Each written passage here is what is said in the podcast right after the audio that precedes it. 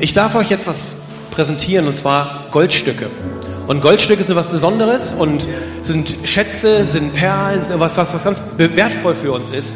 Und von diesen Goldstücken haben wir heute drei Stück.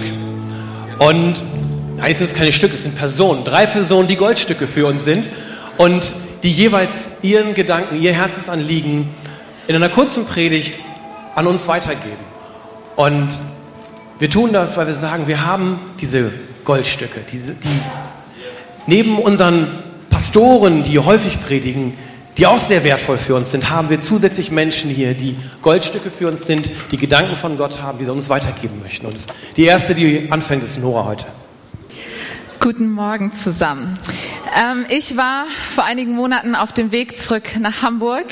Ich saß im Flugzeug und ich habe mir eine Zeitschrift angeguckt, die man da immer so im Sitz des Vordermanns stecken hat.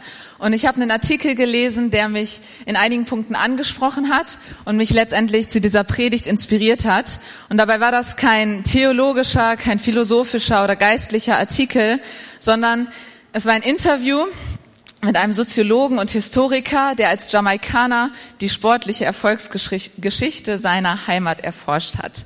Und Hintergrund des Artikels war der, dass wenige Monate später, nämlich im August diesen Jahres, Usain Bolt sein letztes Rennen vor sich haben würde. Usain Bolt ist dann mit 31 in Rente gegangen, kann man machen, ist mal eine Perspektive. Und er hat sein letztes Rennen vor sich gehabt und Usain Bolt gilt als der schnellste Mensch der Welt. Vielleicht habt ihr seinen Namen schon mal gehört. Und er stammt von dieser kleinen, eher unbedeutenden Karibikinsel Jamaika, die allerdings seit Jahrzehnten ähm, in der Kurzstrecke der Leichtathletik dominiert. Und eine Frage, ähm, die auf, in dem Artikel aufkam, war die, warum dieses kleine Land so stark in dieser Disziplin sein kann.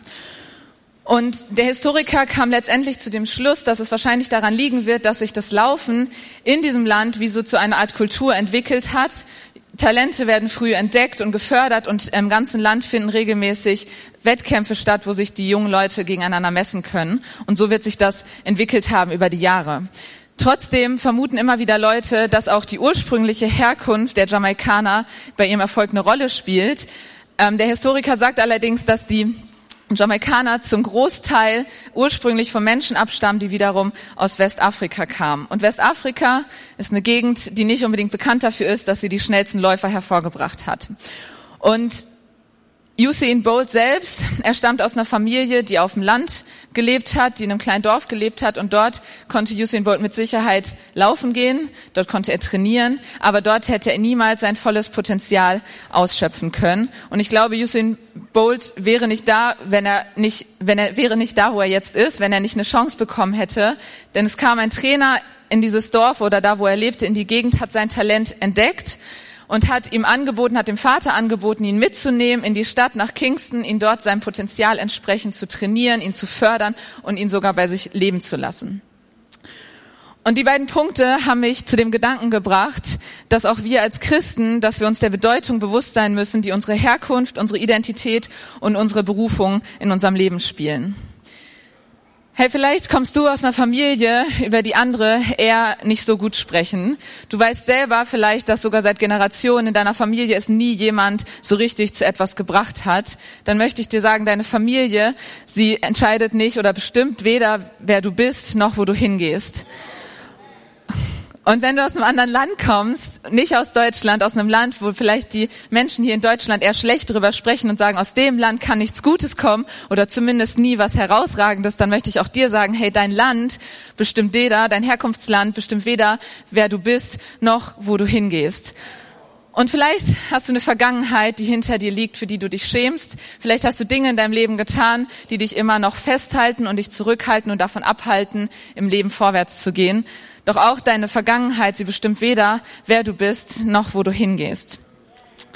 Und wir finden ganz klar, wer wir sind, finden wir ganz klar in Gottes Wort. In 2. Korinther 5, Vers 17 steht, wenn jemand in Christus ist, so ist er eine neue Schöpfung, Altes ist vergangen, siehe, Neues ist geworden.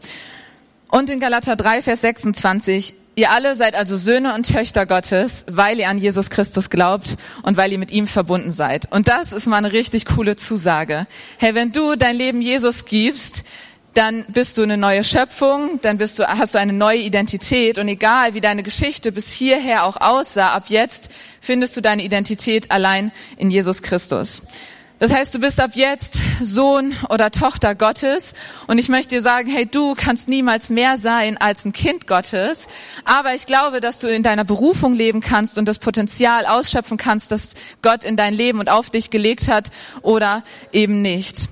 Und es hat mich an eine Stelle erinnert in der Bibel, als Petrus und Andreas von Jesus aufgefordert wurden, ihm nachzufolgen. Da waren sie noch einfache Fischer und die Geschichte oder die Stelle finden wir in Matthäus 4, Vers 18 bis 20. Dort können wir lesen, als nun Jesus an dem Galiläischen Meer ging, sah er zwei Brüder, Simon, der da heißt Petrus, und Andreas, sein Bruder.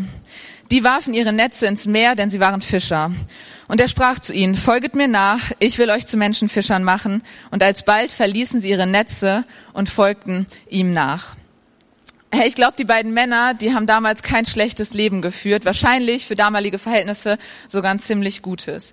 Doch ich denke, diese beiden Männer und die, auch die restlichen Jünger hätten nie ihr volles Potenzial ausgeschöpft und wären nie in ihre eigentliche Berufung gekommen, wenn sie nicht den Schritt gewagt hätten, aus ihrer ihnen bekannten Umgebung herauszutreten und sich auf das Abenteuer mit Jesus eingelassen hätten. Hey, die beiden oder die Jünger generell, sie wären nicht zu den Männern geworden, über die man jetzt noch 2000 Jahre später bewundern spricht und deren Leben die ganze Welt verändert haben. Und ich glaube, dasselbe gilt für Usain Bolt. Usain Bolt hätte ein guter Läufer werden können. Er hätte vielleicht in seiner Gegend Wettkämpfe gewinnen können. Er wäre vielleicht in seiner Gegend bekannt geworden für seine Schnelligkeit. Aber ich glaube, er wäre nie zu dem weltberühmten, einflussreichen, achtfachen Olympiasieger geworden, der heute ist, wenn er nicht den Schritt gewagt hätte, aus der ihm bekannten Umgebung herauszutreten und sich in eine neue Umgebung begeben hätte. Und hey, vielleicht sitzt du hier und du ahnst, dass Gott eine Berufung auf dein Leben gelegt hat. Dann möchte ich dir sagen, das hat er hundertprozentig. Du kennst aber noch nicht mal deine Stärken und dein Potenzial. Dann möchte ich dich ermutigen, dich in eine Umgebung zu begeben, in der du Leute findest, die genau das in dir entdecken, die das in dir fördern und dich herausfordern und von dir erwarten, erwarten mutige Schritte zu gehen. Oder vielleicht weißt du schon ganz genau, wo Gott dich haben will. Er hat schon zu dir gesprochen und du, du weißt es ganz genau. Aber noch befindest du dich in einer Umgebung, die dich nicht, die dir nicht hilft, dahin zu kommen. Vielleicht umgibst du dich noch mit Menschen oder investierst Zeit in Dinge, die dich nicht, die dich nicht äh, auf dem Weg vorwärts bringen, um dahin zu kommen, wo Gott dich haben möchte. Hey, dann wage doch auch du den Schritt, deine dir bekannte Umgebung zu verlassen. Verlasse bildlich gesprochen dein kleines Dorf, verlasse den dir bekannten See, verlasse die Fischerei und begib dich in eine Umgebung, die dir hilft, dein volles Potenzial auszuschöpfen. Vielleicht kennst du aber auch deine Identität in Christus. Hey, du weißt, wer du in ihm bist. Vielleicht kennst du sogar schon genau deine Berufung und befindest dich auch in einer Umgebung, wo du das Beste aus dem machen kannst, was Gott dir gegeben hat dann möchte ich dich bitten, dann halte doch Ausschau nach Menschen, die noch nicht an diesem Punkt angekommen sind. Sei wie der Trainer von Usain Bolt, erkenne Potenzial in anderen Menschen, fordere vielleicht eine einzige Person aus deinem Umfeld heraus, der, die ihn, ihm bekannte Umgebung zu verlassen. Nimm diese Person genauso wie der Trainer, nimm sie an die Hand, biete ihr zumindest ein geistliches Zuhause an und fördere sie in ihren Begabungen und Talenten, fordere sie heraus und hilf ihr, in die Berufung zu kommen, die Gott letztendlich für sie vorgesehen hat. Und ich weiß, dass Gott jedem von uns eine Berufung oder vielleicht auch mehrere Berufungen aufs Leben gelegt hat. Und ich glaube, es ist niemals zu spät, diese Berufung für dich zu entdecken.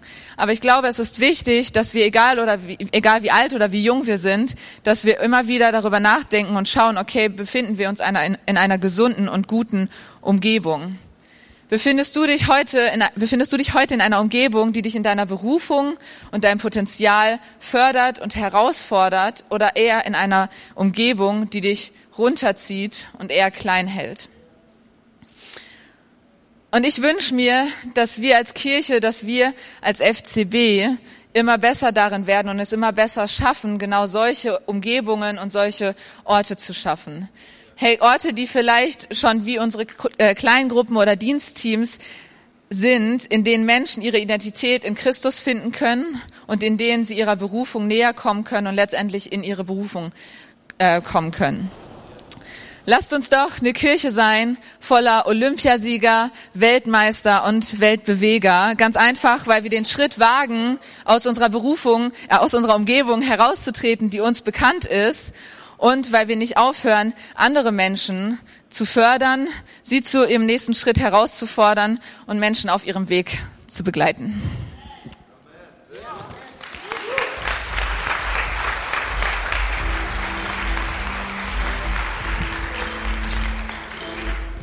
Moin. Bei, hi. äh, bei mir geht es heute um das Thema Zeit und Zeitmanagement. Und weil wir keine Zeit haben, starten wir direkt in den Text. Das ist Epheser 5, 15 und 16. Nun seht nun sorgfältig darauf, wie ihr euer Leben führt. Nicht als Unweise, sondern als Weise. Und kauft die Zeit aus, denn die Tage sind böse. Ich wiederhole es nochmal. So seht nun sorgfältig darauf, wie ihr euer Leben führt. Nicht als Unweise, sondern als Weise. Und kauft die Zeit aus, denn die Tage sind böse. Ich möchte mich hier ganz zentral auf diesen Vers 16 konzentrieren. Hier sagt Paulus, kauf die Zeit aus. Was heißt das? Weiß ich auch nicht. Habe ich nachgeguckt im griechischen Urtext ähm, und da steht ein griechisches Wort, das heißt exaguradoso. Ähm, ich hoffe, ich habe das halbwegs gut ausgesprochen. Ähm, und dieses Wort heißt wörtlich so viel wie Erlösung, wird aber auch als Synonym benutzt für Freikaufen mit Lösegeld oder auch vor dem Verlust bewahren. Das heißt, Paulus sagt hier, bewahre die Zeit, die du hast, davor, dass sie nicht einfach verloren geht. Verplemper keine Zeit. Nutze deine Zeit sinnvoll. Und was Paulus hier konkret mit sinnvoll meint, wie wir unsere Zeit sinnvoll nutzen, das sehen wir im Kontext. Den hat Andi schon genutzt für seine letzte Predigt vor zwei Wochen und ich will das kurz zusammenfassen. Das sind nämlich die Verse, die direkt davor stehen. Da sagt Paulus, dass wir als Christen kein praktisch totes geistliches Leben führen sollen, sondern aufwachen sollen und unser volles Potenzial als das Licht der Welt entwickeln sollen und ein Gott wohlgefälliges Leben führen sollen. Paulus meint hier also mit Zeit, ähm, Zeit auskaufen, ähm, dass wir unsere Zeit nutzen sollen, um ein Licht für ihn zu sein, also nicht für Paulus, sondern für Gott, und ein Gott wohlgefälliges Leben führen. Was heißt denn jetzt wiederum Gott wohlgefälliges Leben führen? Und ich glaube, die Antwort darauf ist wiederum eine Frage, nämlich die Frage, ehrt mein Leben Gott? Ehren meine Gedanken, mein Verhalten, mein, mein Reden Gott? Und wenn man das ehrlich beantwortet, dann weiß man, glaube ich, relativ gut, in welchen Lebensbereichen man Gott ehrt und wo er nicht so.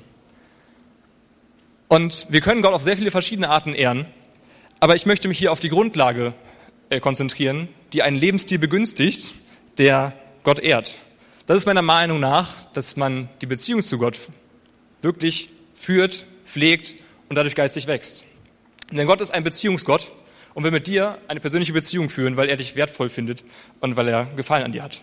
Und wenn wir mit ihm in Verbindung bleiben, dann ist er sehr einfach, mit uns zu reden und zu sagen, okay, da ehrst du mich noch nicht ganz so gut, aber hier ist du richtig cool. Also er kann mit uns in Kommunikation treten. Schon in Johannes 15 äh, spricht Jesus davon, dass er der Weinstock ist und wir sind die Reben. Und Reben sind die Ästen, Äste, die so aus dem Weinstock rauswachsen, wo nachher die Trauben dranhängen. Und wie bei jedem Obstbaum, wenn man Ast abschneidet, dann kann aus dem Ast nichts mehr wachsen. Dann ist der vom Stamm getrennt und dann kommt auch keine Frucht mehr raus. Und Frucht ist in diesem Sinne, äh, wenn wir es auf uns Christen beziehen, eine Metapher dafür, dass wir geistig wachsen. Das heißt, wenn wir nicht an Jesus dranbleiben, am Weinstock, können wir nicht wachsen. Und das ist sehr schade. Deswegen müssen wir an ihm dranbleiben. Und ähm, wenn wir das tun, dann kann er uns nämlich korrigieren. Wir können ihn immer wieder fragen, okay, wo ehrt mein Leben Gott? Und wenn es irgendwo Gott nicht ehrt, was für Schritte muss ich unternehmen, dass sich das ändert? Wie kann ich mehr so werden wie Jesus? Und das Gute ist, wir haben den Heiligen Geist in uns, der uns leitet, unser Gewissen schärft und uns dann ein bisschen durch den Alltag durchführt. Und die zweite gute Nachricht ist, es ist nicht nur so, dass wir von oben mal Mecker bekommen, du machst das falsch und das ist alles doof, sondern Gott möchte uns auch beschenken mit seinem Freude, mit seiner Freude, mit seinem Frieden, mit seiner Liebe, mit seiner Hoffnung. Er möchte uns Tröster sein. Ähm, er möchte uns die Kraft und den Segen schenken, dass wir den Alltag gut bewältigen. Und die Frage ist, gehst du zur Tankstelle oder gehst du nicht zur Tankstelle? Gehst du zu Gott und lässt dich auftanken oder eben nicht? An dieser Stelle möchte ich zu meinem zentralen Punkt kommen. Und zwar ist das die Frage, nutze ich meine Zeit sinnvoll, um, Gott, um an Gott dran zu bleiben und um diese Beziehung zu pflegen? Richte ich mein Zeitkontingent so aus, dass genug Zeit bleibt, um diese Beziehung zu Gott zu pflegen und mit ihm in Kontakt zu treten? Und ich muss gestehen, da bin ich auch noch auf dem Weg. Bei mir ist es auch nicht immer so. Aber ich versuche mehr und mehr Zeit dafür freizuschaufeln und da einfach den Fokus drauf zu setzen.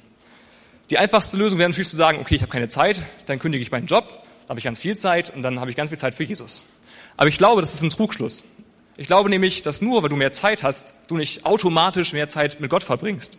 Das ist eine Sache der Herzenseinstellung, das ist eine Sache der Prioritätensetzung. Und wenn unsere Priorität diejenige ist, dass wir in die Beziehung mit Gott investieren wollen, dann werden wir auch das wenige Zeit, die wir haben, da rein investieren. Genau. Und deswegen könnt nicht euren Job, bleibt da, Gott braucht euch an euren Job. Das ist ganz wichtig. Ähm, gut. Und wir, wir, den Großteil unserer Zeit in unserem Leben beschäftigen wir uns mit unserem Alltag. Wir schlafen ganz viel, also auch weniger. Naja. Also wir schlafen, wir arbeiten, wir essen, wir kochen, wir putzen, wir erziehen unsere Kinder, wir machen ganz, ganz viele Dinge und das braucht ganz viel Zeit. Und das ist auch ganz normal so und das ist auch okay so, weil diese Dinge brauchen einfach Zeit. Auch Gott ist das bewusst, dass wir für unseren Alltag Zeit brauchen, dass wir Menschen ein bisschen Zeit brauchen, um Dinge zu erledigen. Denn Jesus schickt seine Jünger nach einem Missionseinsatz nach Hause und sagt, geht essen, geht schlafen, ruht euch mal aus. Ihm ist das durchaus bewusst, dass wir äh, unseren Alltag haben, dass wir auch uns irgendwie mit Schlaf und Essen irgendwie auf, auf dem Damm halten müssen. Und die Frage ist jetzt nicht unbedingt, was mache ich mit meinem Alltag oder mit den Sachen, die ich abarbeiten muss, weil die sind eh schon durchgeplant. Die Frage ist eher, was mache ich mit der Zeit, die übrig bleibt neben diesem Alltag? Und die kann man relativ entspannt füllen. Da kann ich sagen, okay, da können meine Hobbys rein, da kann mein Dienst in der Gemeinde ganz viel Zeit einnehmen, da kann Spaziergänge mit meiner Frau können da ganz viel Zeit einnehmen. Und das sind auch alles Dinge, die sehr toll sind und ähm, auch nichts Böses ist irgendwie. Und ich will jetzt auch nicht sagen, dass ihr nur noch Gebetsspaziergänge machen dürft und keine Spaziergänge sonst so machen dürft, sondern ich möchte sagen, dass es eine Sache der Prioritätensetzung ist. Was hat denn mehr Priorität in deinem Leben? Was ist wichtiger? Was steht vorne an? Schaufel dir Zeit frei. Wenn ich mir Zeit frei schaufel für etwas, für was hohe Priorität hat, dann habe ich dafür auch Zeit. Ähm, egal wie hart mein Tag war auf der Arbeit, wenn ich nach Hause komme, dann frage ich meine Frau, wie es ihr geht und höre ihr zu. Und das mache ich, weil ich es lieb habe und weil es mir wichtig ist. Und ähm, das passiert abends, wenn ich von der Arbeit nach Hause komme, seltener, dass ich dann sage, ja, Bibel lesen, ja, yeah, ich äh, muss jetzt unbedingt beten. Ähm, aber wenn das meine hohe Priorität ist, dann sage ich, okay, ich nehme die Zeit, auch nach einem harten Arbeitstag, und lese Gottes Wort und bete. Und deswegen möchte ich euch einladen dazu, wirklich eure Priorität also eure Prioritätenliste neu zu ordnen und zu sagen, die Beziehung zu Gott soll ganz oben auf meiner Prioritätenliste stehen. Und ich möchte Zeit dafür haben, da mit Gott in Kontakt zu treten. Denn diese kostbare Zeit, die wir haben, die wir frei gestalten können, die wird häufig auch von manchen Ablenkungen heimgesucht.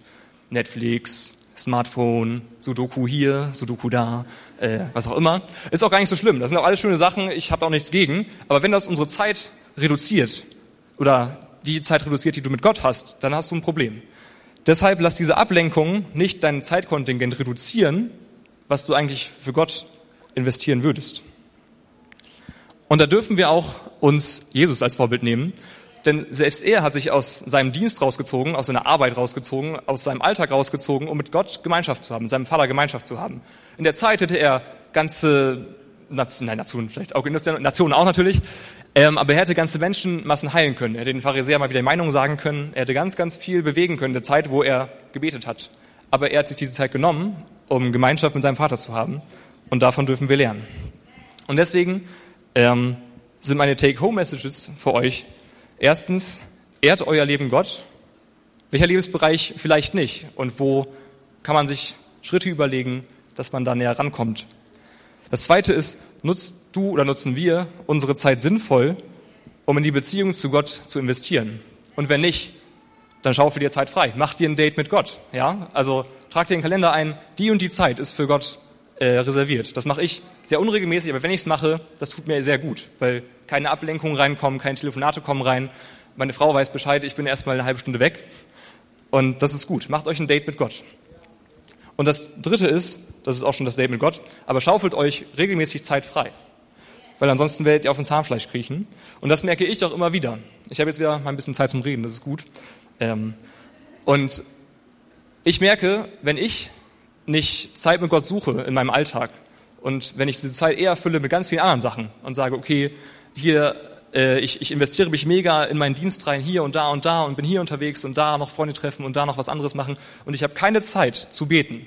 Ich habe keine Zeit mal zur Ruhe zu kommen und einfach mit Gott in Gemeinschaft zu treten, mal wieder Bibel zu lesen. Dann merke ich, dann kriege ich auf den Zahnfleisch und das ist nicht gut.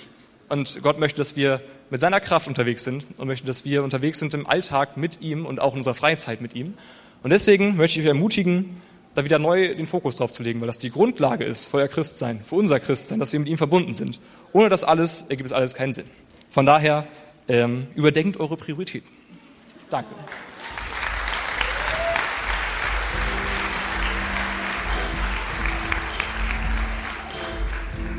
Guten Morgen. Ich möchte euch zu Beginn eine Frage stellen. Oder besser gesagt, ich möchte sie dir persönlich stellen. Hättest du einen Wunsch frei, was würdest du dir wünschen?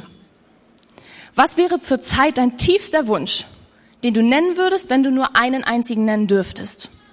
Und ich will zu Anfang gleich mal klarstellen und diese gewissen Schlauberger Wünsche, die vielleicht schon in euren Köpfen jetzt hochkommen, dabei ausschließen, wie unendlich viele Wünsche oder dass ich alles bekomme, was ich mir wünsche oder was euch noch so einfallen würde, ja? Vielleicht wären deine Gedanken ein Job oder ein besserer Job, mehr Geld, ein größeres Haus, ein neues Auto, ein Garten ohne Unkraut oder überhaupt ein Garten, ein Partner, Kinder, Enkelkinder, Vielleicht wäre dein Wunsch auch, dass deine Kinder Jesus kennenlernen oder dass deine Gemeinde wächst, dass mehr Menschen zu Gott finden. Oder aber, dass die Menschen, die du liebst, gesund werden oder du selbst gesund wirst. Und gar keine Frage, das sind alles Dinge und Wünsche, mit denen wir zu Gott kommen dürfen und auch sollen, weil das sagt uns die Bibel. Wir sollen es, ja, Gott geben, vor Gott kommen und ihm unsere Wünsche äußern. Und er will auch ganz klar dir Gesundheit schenken und er möchte sich deinen Kindern zeigen und ja, dir so viel schenken in seinem Leben, weil er einfach gut ist und weil er dich liebt. Aber deshalb geht es mir heute nicht drum, dass wir nur einen einzigen Wunsch formulieren dürfen, sondern was unser erster Wunsch ist. Es ist quasi eher so eine Frage der Priorität. Was wäre der Wunsch, den ich nennen würde, wenn ich nur einen von meinen Wünschen nennen dürfte. Und ich weiß nicht, ob ihr euch noch an eure Jugendzeit erinnert. Ich hoffe doch sehr. Bei mir ist es noch nicht ganz so lange her. Und ich erinnere mich da sehr gut dran. Und ich war als Teenie auf verschiedenen Kongressen, Teen-Wochenenden oder ja, sowas wie Teen Street, wie auch immer. Und früher oder später kam nahezu bei jeder Veranstaltung das Thema, wie finde ich den richtigen Partner? Ja, kennt das jemand vielleicht? ähm, und früher oder später kam dann auch die Antwort oder die Aussage dazu, wenn du diesen Wunsch nur ganz und gar Gott abgeben kannst, loslassen kannst und sagen kannst von tiefstem Herzen, brauche ich nicht. Ich brauche nur Gott. Und ich will das nicht veralbern oder die Aussage ins Falsche rücken, das stimmt. Aber bei mir kam so ein bisschen was anderes an und vielleicht war das auch dem Alter geschuldet, in dem ich steckte. Aber für mich kam es so an, dass ich diesen Wunsch aufgeben müsste. Wenn ich doch zu Gott sage, ich brauche das nicht, dann war meine Angst, dass Gott vielleicht denken könnte, dass ich jetzt denke, dass ich das gar nicht mehr will und dann ich kriege. Ja, das klingt jetzt so, so platt. Aber ist es vielleicht nicht wirklich so, dass wir manchmal so denken? Nur in anderen Bereichen vielleicht unseres Lebens? Und ist es vielleicht heute noch immer so? Wenn du dich mal fragst, ist es so, boah, ich will das, dass du vielleicht einen Punkt hast, den du nicht aufgeben kannst, weil du denkst, dann kriegst du ihn doch nicht, wenn du Gott darüber stellst. Und lasst mich euch eine Sache sagen. Der Wunsch nach Gottes Gegenwart schließt unsere anderen Wünsche nicht aus. Ganz im Gegenteil. Und ich möchte euch noch eine Frage stellen, die ähnlich herausfordernd, vielleicht sogar noch ein bisschen herausfordernder ist als die erste. Was glaubst du, würde Gott sich wünschen, dass du dir wünschst, wenn du diesen einen Wunsch frei hättest? Ich wiederhole die nochmal. Was glaubst du, würde wohl Gott sich wünschen, dass du dir wünschst, wenn du diesen einen Wunsch frei hättest? Und ich möchte kurz mit euch auf David schauen. David aus der Bibel. Die erste Assoziation ist oftmals, er war ein Mann nach dem Herzen Gottes. Und das ist wahr. Das lesen wir in der Bibel. Und wenn wir so schauen, wie David gelebt hat, dann sehen wir, dass er auch wirklich ziemlich cool war und ziemlich erfolgreich war. Er war ein treuer Hirte, er war ein loyaler Diener, er war ein, war ein begnadeter Künstler und ein Lobpreisleiter, er war ein erfolgreicher Feldherr und ein mächtiger König. Und da könnte man denken, wenn man das sieht, klar, das ist doch logisch, dass er ein Mann nach dem Herzen Gottes ist. Wenn man sich ein bisschen in der Bibel auskennt und ein bisschen weiterliest, dann sieht man aber auch, dass er ein Feigling, ein Ehebrecher, ein Lügner und sogar ein Mörder war. Und wenn man nur auf diese Dinge schauen würde, dann müssten eigentlich ziemlich schnell Äußerlichkeiten oder diese Gründe David disqualifizieren für diesen Titel, oder? Welcher Mörder kann schon ein Mann nach dem Herzen Gottes sein? Und ich habe mich gefragt, warum Gott ihn einen Mann nach dem Herzen Gottes genannt hat und was er dafür gemacht hat. Und eine Sache, die dazu beitrug, war, glaube ich, dass er was verstanden hat und eine Antwort auf die Frage hatte, die ich eingangs gestellt habe. Davids Antwort auf die Frage, was wäre, wenn du einen Wunsch frei hättest, lesen wir im Psalm 27, Vers 4. Da heißt es, eines habe ich vom Herrn erbeten, das ist mein tiefster Wunsch. Alle Tage meines Lebens im Haus des Herrn wohnen und die Freundlichkeit des Herrn zu sehen und über ihn nachzudenken, dort in seinem Heiligtum. In anderen Übersetzungen lesen wir auch, das ist alles, was ich will. Oder eine einzige Bitte habe ich an den Herrn. Ich sehne mich danach, solange ich lebe. In der Guten Nachricht Übersetzung heißt es, das ist mein Herzenswunsch. Das war also nicht nur irgendwie so ein Wunsch wie, ach, es wäre so schön, wenn ich doch ein größeres Haus hätte und mehr Gäste kriegen könnte oder weiß ich was. Das war sein Wunsch, den er sein Leben lang hatte. Sein tiefster Wunsch, sein einziger Wunsch. Und ich glaube, das trug dazu bei, dieses Verständnis oder dieses Sehnen von David nach Gott, dass Gott gesagt hat, das ist ein Mann nach meinem Herzen. Und ich sehe das und ich möchte das auch. Ich denke so, wow, diese Aussage will ich auch treffen. Aber so oft merke ich, dass ich da noch gar nicht an dem Punkt bin. Ich habe zu Hause eine Wunschliste in meinem Gebetsbuch. Da schreibe ich regelmäßig alles, was ich mir so wünsche, wovon ich träume, schreibe ich runter. Das ist eine ziemlich lange Liste und die habe ich rausgekramt bei den Vorbereitungen und dachte so, oh, was steht denn alles so drin? Und ich musste feststellen, dass dieser Wunsch nicht an erster, nicht an zweiter, nicht an dritter, nicht an vierter, nicht mal an zehnter Stelle steht. Er kam gar nicht vor. Und ich weiß nicht, ob es für mich einfach die Selbstverständlichkeit war, weil ich schon als Kind gehört habe, Gott ist doch immer bei mir, der muss ich mir das ja nicht wünschen. Oder was der Grund war, dass mir alles Mögliche einfällt, was ich noch so gerne haben möchte und erleben möchte in meinem Leben. Und das sind Wünsche, die Gott ehren, die sein Reich bauen, ja? Dass mir alles einfällt, aber eigentlich nicht die Hauptsache, dass ich für immer mit Gott zusammen sein möchte. Und ich habe diesen Wunsch in, auf meine Liste gesetzt, an Platz eins. Aber trotzdem, diese einzige Tatsache, dass ich den an Platz eins geschrieben habe, ändert noch nicht meinen Gedanken oder mein Herz dabei.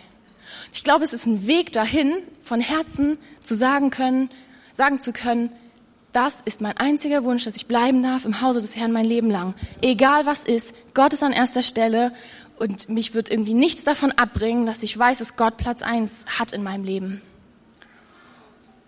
Und ich sage euch auch, auch wenn ihr hier sitzt und mit zehn Minuten zuhört und im besten Fall auch mal zustimmt, dann ändert das noch nichts an der Tatsache. Dann bringt es das noch nichts, dass ihr plötzlich, schwupp, ist der Platz eins belegt auf der Liste. Auch wenn man sich Tage und Wochen lang, wie ich jetzt, damit beschäftigt und diese kleine Predigt ausarbeitet, ändert sich das auch noch nicht. Und ich habe geschaut, was macht David, dass er das sagen kann? Und ich habe zwei Punkte mal rausgepickt, die dafür sprechen könnten, dass er zu diesem Entschluss kam. Zum einen hatte David eine intime Beziehung zu Gott. David kannte Gott, weil er sehr viel Zeit mit ihm verbracht hat. Und wenn wir die Psalmen lesen, dann sehen wir auch, dass es nicht aus irgendeiner oberflächlichen Beziehung heraus entstand, sondern aus einer ganz, ganz tiefen Vertrautheit. Das liest man einfach, weil so Texte entstehen nicht aus, ja, den habe ich mal getroffen. Also der erste Punkt, er hatte eine intime Beziehung zu Gott. Und im zweiten Punkt hatte David ein extrem festes Vertrauen in Gott. Das resultiert aus der Beziehung, weil wenn man keine Beziehung hat, kann man auch niemandem, demjenigen auch nicht vertrauen. Aber David hat dieses feste Vertrauen und das sehen wir daran, wenn wir davon lesen, dass er als kleiner Hirtenjunge irgendwelche wilden Tiere in die Flucht geschlagen hat, oder gegen einen Riesen namens Goliath gekämpft hat. Das ist doch nicht normal. Und dann denke ich so, wow, der muss so ein festes Vertrauen in Gott gehabt haben, dass er sich das traut. Er muss Gott so gut gekannt haben, dass er sagen konnte, egal wer oder was mir entgegensteht, ich weiß, Gott ist auf meiner Seite, ich weiß, Gott hilft mir und trägt mich dadurch. Und vielleicht mag es jetzt erstmal als ja, banale Aussage dastehen oder ihr mögt vielleicht sagen, ja, aber das ist doch klar, ich brauche eine intime Beziehung zu Gott. Ich muss Gott vertrauen. Ja, das ist klar. Und das lernt man ziemlich schnell. Aber ich glaube, gerade weil es so klar ist, wird es oft, gerät es so schnell in Vergessenheit und wird es zur Selbstverständlichkeit. Und ich wünsche es mir so sehr, dass ich diese Antwort auf die Frage, wenn ich nur einen Wunsch frei hätte, was ich mir wünschen würde, dass es dieser Vers wird, dass ich bleiben darf im Hause des Herrn mein ganzes Leben lang, dass es niemals eine Selbstverständlichkeit wird für mich, sondern dass ich jeden Tag aufwache und sage, wow Gott, ich weiß, du bist immer bei mir und du verlässt mich nicht, das steht fest, aber ich freue mich so darüber und ich danke dir jeden Tag dafür und ich sehne mich danach trotzdem jeden Tag und ich will niemals, dass du mich verlässt. Ich will niemals mehr alleine auf dieser Erde irgendwie umherlaufen. Und ich möchte es auch als Herausforderung an euch geben. Ich weiß, das ist nicht ein Punkt, was man in zehn Minuten mal schnell abhandelt, aber vielleicht nehmt es, ja, nehmt es in den Alltag mit rein und schaut, hey, wo, wo stehe ich? Was ist auf Platz eins auf meiner Liste? Ist es Gott? Ist es seine Gegenwart? Oder sind es vielleicht Dinge, die wir nicht aufgeben wollen, weil wir Angst haben, dass wir das dann aufgeben müssen? Unser Wunsch nach Gottes Gegenwart schließt unsere Wünsche nicht aus.